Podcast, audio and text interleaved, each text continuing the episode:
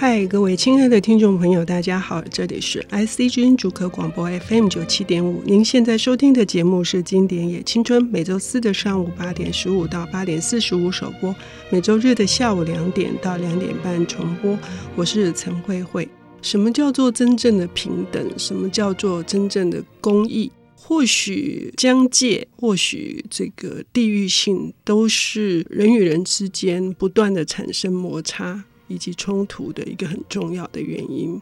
可是要怎样去弭平我们这样子的距离？怎样促进彼此之间的呃了解？这个是需要一些提示的。很多的文学，它之所以有力量，是因为它在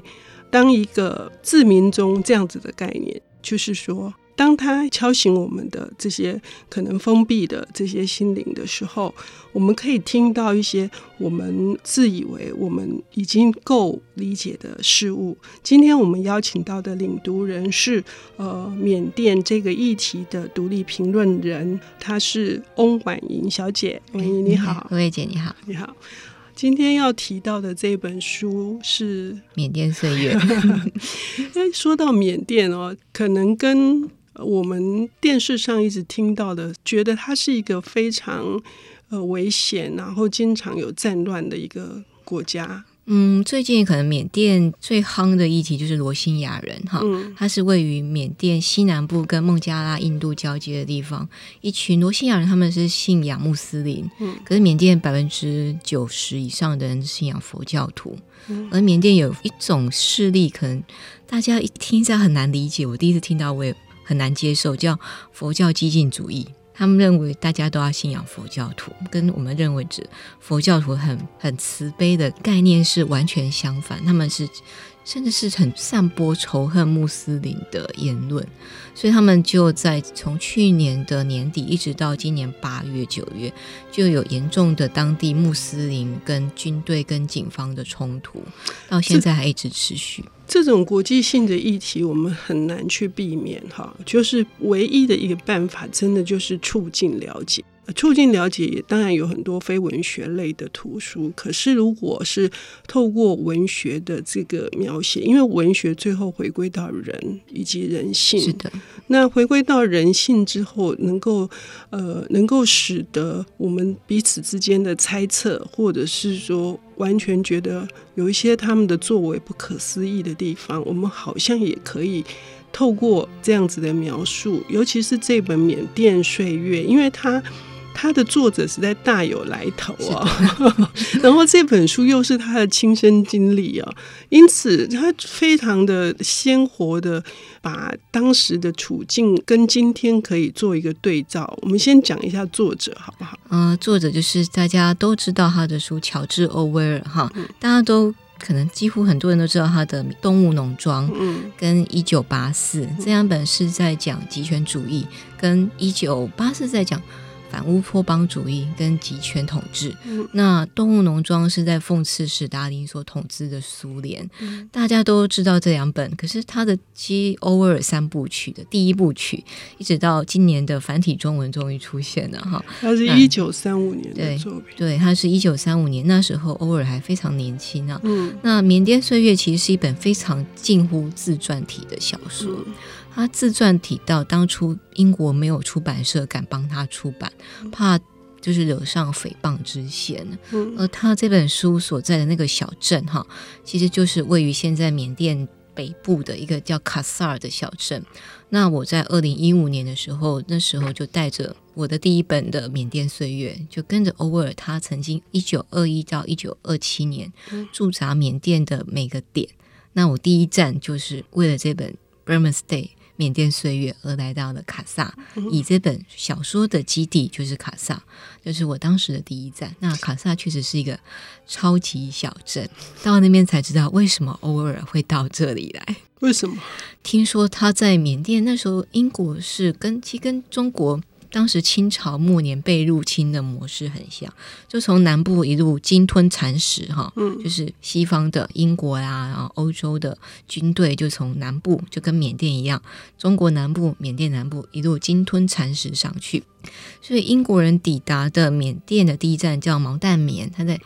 缅甸非常南边、非常南边狭长的一个港口，嗯、所以当时毛淡棉是一个非常繁荣的港口，因为是一个英国人进入缅甸的通道。嗯、那他在那里担任英国的殖民警察的职务，警察意思是说他要维持帝国统治的社会秩序，所以在当时的缅甸其实是一个很混乱。在偶尔的其他著作，他就描述当时他是面对最穷凶恶极的强盗、土匪，而他。在当时又湿热、瘟疫啊，然后还有缅甸南部是三角洲，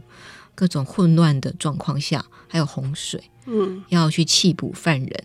但当那时候他发生了一件事情，叫他射杀了一头大象。嗯，在当时大象比奴隶还值钱啊，大象可以托运货物。嗯，所以他就射杀了一头发疯的大象。嗯，可他射杀的枪法并不准，他让这一头大象没有一枪毙命，嗯，是在地上折磨了好几个小时才死掉。他就因此被贬到了卡萨，就从南部的繁华的港口，你就想象从高雄被贬到可能某个小岛之类的吧。对，然后卡萨真的是一个山里面的小镇，嗯，他从最近的大城叫曼德勒，没有飞机。只有巴士跟火车，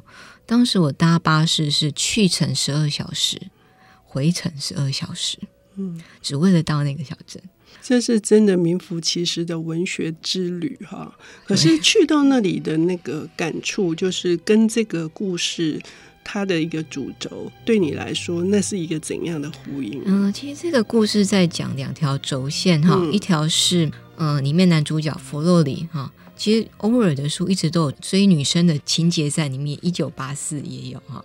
那他第一个是弗洛里，他非常想要有一个女生可以跟他共度一生，白头偕老，陪他度过他的缅甸岁月，缅甸的殖民警察的生活。所以他有一个追求一个未婚的在缅甸的英国女生，年轻小姐。嗯、第二条轴线是当地的土著，一个缅甸土著哈，跟一个印度人。因为毕竟当时缅甸是被英国统治，嗯、所以当时缅甸也是英国的英属印度的其中一省，嗯、所以就有印度人，就是受过英国教育的印度人被派到缅甸，也来统治缅甸人，嗯、所以他们两个都是有色人种，要进驻，争取进入那个小镇白人俱乐部，要开放一个名额让有色人种进入，嗯、所以。这个缅甸土著跟印度医生同时都在竞逐这个名额，所以这形成两条轴线交织成《缅甸岁月》这本书。那这本书其实也环绕在弗洛里的，因为它是自传体，其实弗洛里就是欧维尔。那这里面这本弗洛里大概三十出头，那弗洛里在缅甸的时候大概也是二十出头到二十五六岁吧，也非常年轻。所以弗洛里在里面的自我剖析。我为什么在这里？嗯，我在这里要终老一生吗？嗯，熬个三十年，我就可以回英国乡下买个土地，然后度过余生，然后有个女孩跟我一起终老，我就可以嗯永远忘记缅甸，因为他在缅甸面对的是他其实佛洛里其实也就是欧威尔，佛洛里是缅甸岁月的男主角，他喜欢缅甸人，他也同情缅甸人。可是在这个小圈圈里面，这是很要不得的，这是违反可能会被质疑对母国英国不忠的控诉或谣言，嗯，所以他不能够在白人俱乐部里面讨论他喜欢缅甸人，或者是某种同情缅甸人的的讲法。他在认为他自己言论被限制，不只是法律上的限制，是这个小圈圈里面大家互相监视，嗯，所以他不能够暴露自己内心真正的想法。所以他更渴望一个女生来解救他。他一直很想要挺这位印度医师，因为他是他唯一谈得来的。他跟那些白人、那些英国人，反而是呃讲起话来索然无味。嗯、那这个印度医师应该是跟他能够心灵相通，可是现在他面临一个很大的挑战，他必须去背叛他。为什么他必须背叛他？我们休息一下，等一下回来。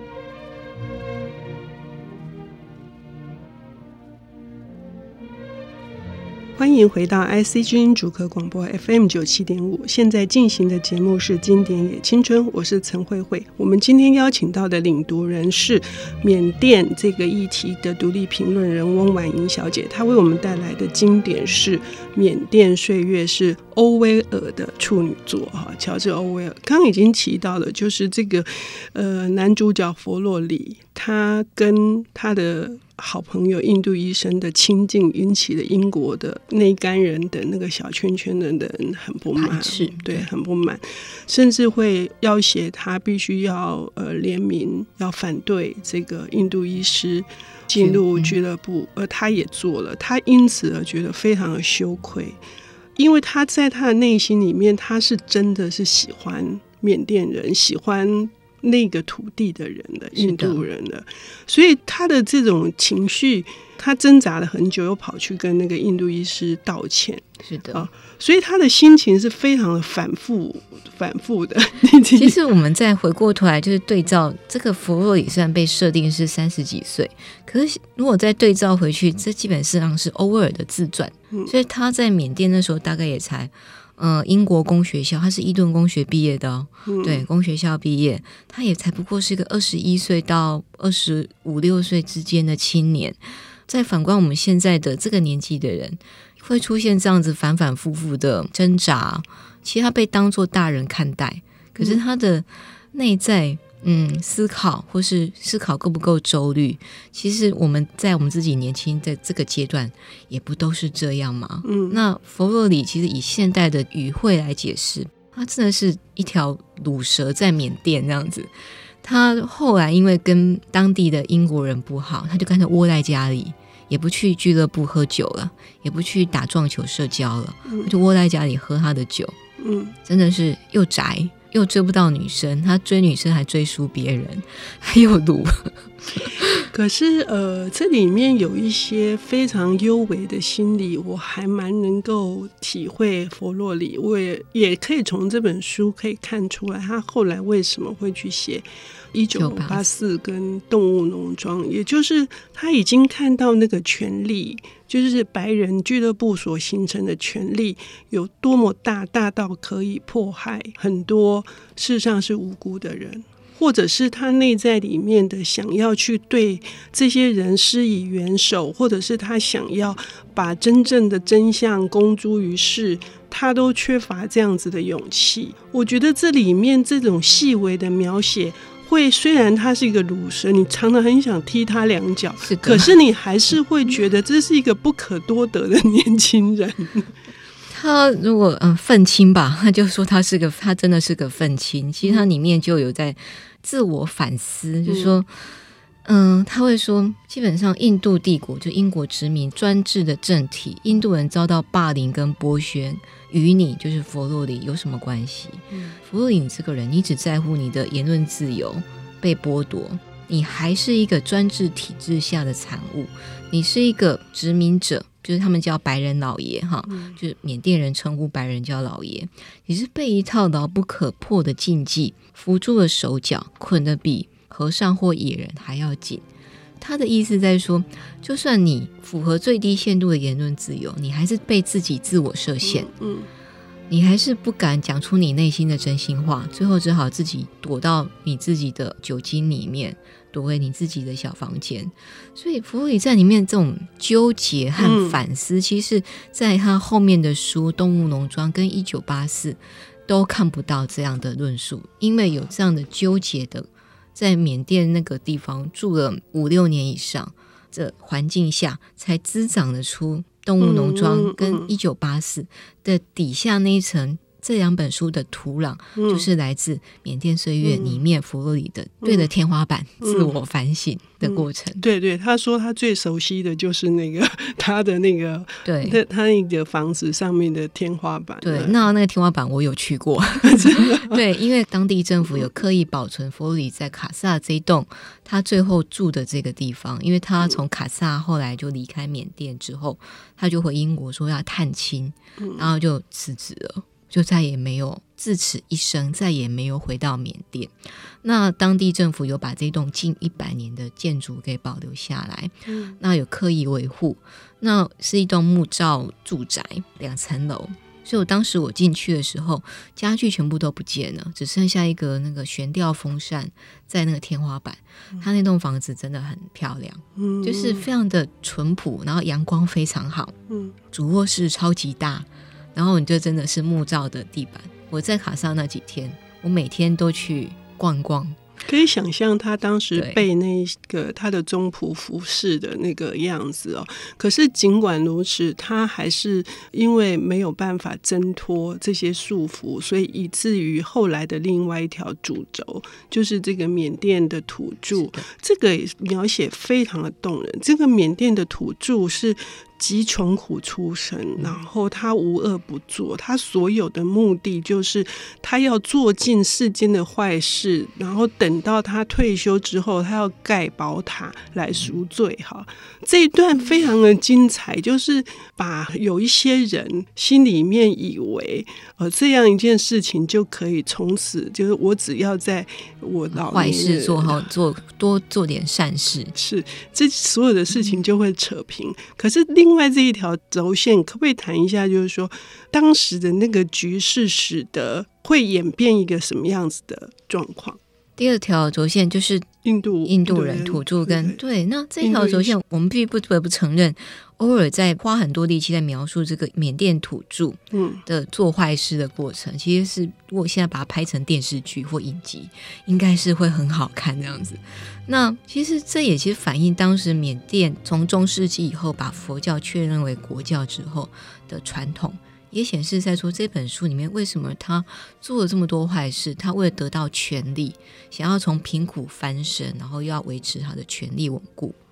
他不计任何手段。这个缅甸土著做的这些事情，他也伤害了很多人。他却认为说，他只要盖佛塔就能够解决一切问题。这也是那会让人家你再去看《一九八四》或《动物农庄》，你会发现为什么欧威尔被称为是缅甸的预言者。嗯，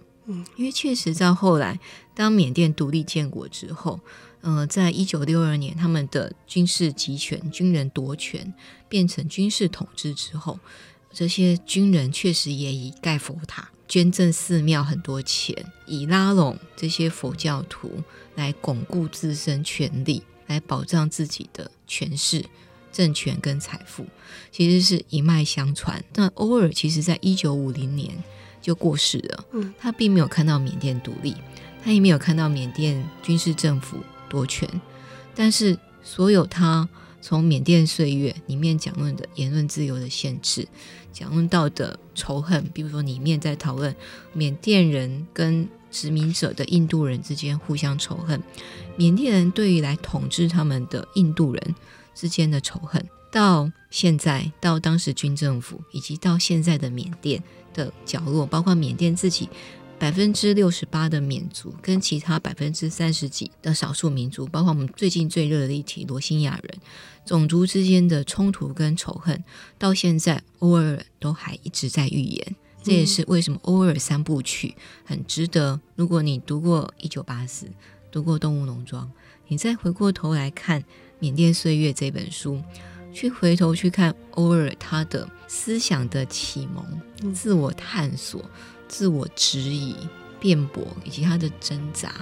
其实都在《缅甸岁月》里面。这也是这本书很动人的地方。对，我也觉得这里面更多一点的是他自己内在里面的纠葛，而这些纠葛最后会变成是一桩怎样子的结局呢？也许。各位听众朋友还没有看，还没有读到，但是它是悲剧收尾的，是怎样的悲剧？非常的期待各位听众朋友能够听了今天的这个节目，能够翻开《缅甸岁月》。谢谢婉仪。本节目由 IC 之音与瑞木阅读最前线联合制作，经典也青春与您分享跨越时空的智慧饗宴。